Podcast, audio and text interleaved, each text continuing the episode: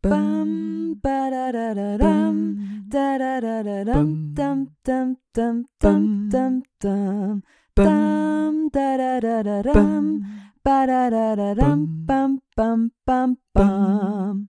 Achtung! Dieses Märchen kann Spuren von Gewalt, Religion, Magie und veralteter Pädagogik enthalten. Ich lese aus der vierten Ausgabe von Grimms Märchen aus dem Jahre 1937.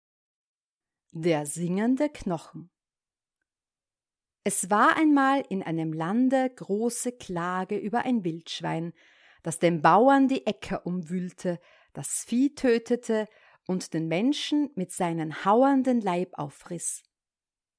Der König versprach einem jeden, der das Land von dieser Plage befreien würde, eine große Belohnung. Aber das Tier war so groß und stark, dass sich niemand in die Nähe des Waldes wagte, worin es hauste. Endlich ließ der König bekannt machen, wer das Wildschwein einfange oder töte, solle seine einzige Tochter zur Gemahlin haben. Nun lebten zwei Brüder in dem Lande, Söhne eines armen Mannes, die meldeten sich und wollten das Wagnis übernehmen. Der Älteste, der listig und klug war, tat es aus Hochmut, der Jüngste, der unschuldig und dumm war, aus gutem Herzen. Der König sagte, damit ihr desto sicherer das Tier findet, so sollt ihr von entgegengesetzten Seiten in den Wald gehen. Da ging der Älteste von Abend und der Jüngste von Morgen hinein. Und als der Jüngste ein Weilchen gegangen war, so trat ein kleines Männlein zu ihm, das hielt einen schwarzen Spieß in der Hand und sprach Diesen Spieß gebe ich dir, weil dein Herz unschuldig und gut ist. Damit kannst du getrost auf das wilde Schwein eingehen, es wird dir keinen Schaden zufügen.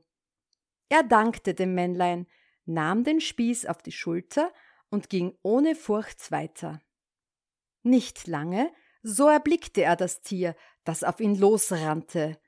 Er hielt ihm aber den Spieß entgegen, und in seiner blinden Wut rannte es so gewaltig hinein, dass ihm das Herz entzweigeschnitten ward. Da nahm er das Ungetüm auf die Schulter, ging heimwärts und wollte es dem Könige bringen. Als er auf der anderen Seite des Waldes herauskam, stand da am Eingang ein Haus, wo die Leute sich mit Tanz und Wein lustig machten. Sein ältester Bruder war da eingetreten und hatte gedacht, das Schwein liefe ihm doch nicht fort. Erst wollte er sich einen rechten Mut trinken.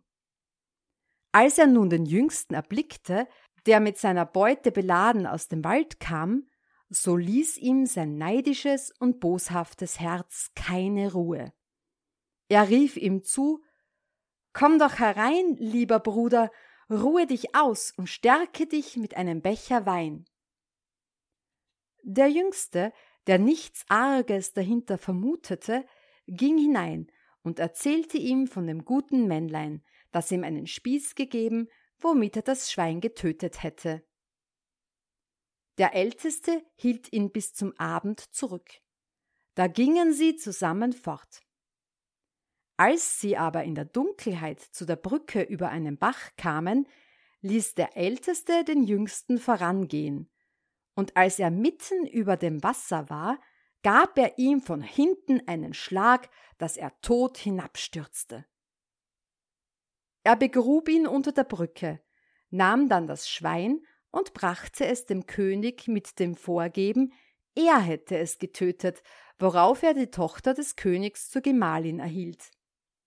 Als der jüngste Bruder nicht wiederkommen wollte, sagte er, das Schwein wird ihm den Leib aufgerissen haben, und das glaubte jedermann. Weil aber vor Gott nichts verborgen bleibt, sollte auch diese schwarze Tat ans Licht kommen. Nach langen Jahren trieb ein Hirt einmal seine Herde über die Brücke, und sah unten im Sande ein schneeweißes Knöchlein liegen und dachte, das gebe ein gutes Mundstück. Da stieg er herab, hob es auf und schnitzte ein Mundstück daraus für sein Horn. Als er zum ersten Mal darauf geblasen hatte, so fing das Knöchlein zu großer Verwunderung des Hirten von selbst an zu singen. Ach, du liebes Hirtelein, du bläst auf meinem Knöchelein, mein Bruder hat's mich erschlagen, unter der Brücke begraben, um das wilde Schwein für des Königs Töchterlein. Was für ein wunderliches Hörnchen, sagte der Hirt, das von selber singt. Das muss ich dem Herrn König bringen. Als er damit vor den König kam, fing das Hörnchen abermals an, sein Liedchen zu singen. Der König verstand es wohl und ließ die Erde unter der Brücke aufgraben. Da kam das ganze Gerippe des Erschlagenen zum Vorschein. Der böse Bruder konnte die Tat nicht leugnen, ward in einen Sack genäht und lebendig ersäuft. Die Gebeine des Gemordeten aber wurden auf den Kirchhof in ein schönes Grab zur Ruhe gelegt. Bam, ba da da da dam, da da da da dam, dam dam dam dam dam dam, dam da da da da dam. Ba-da-da-da-dum, bum, bum, bum, bum.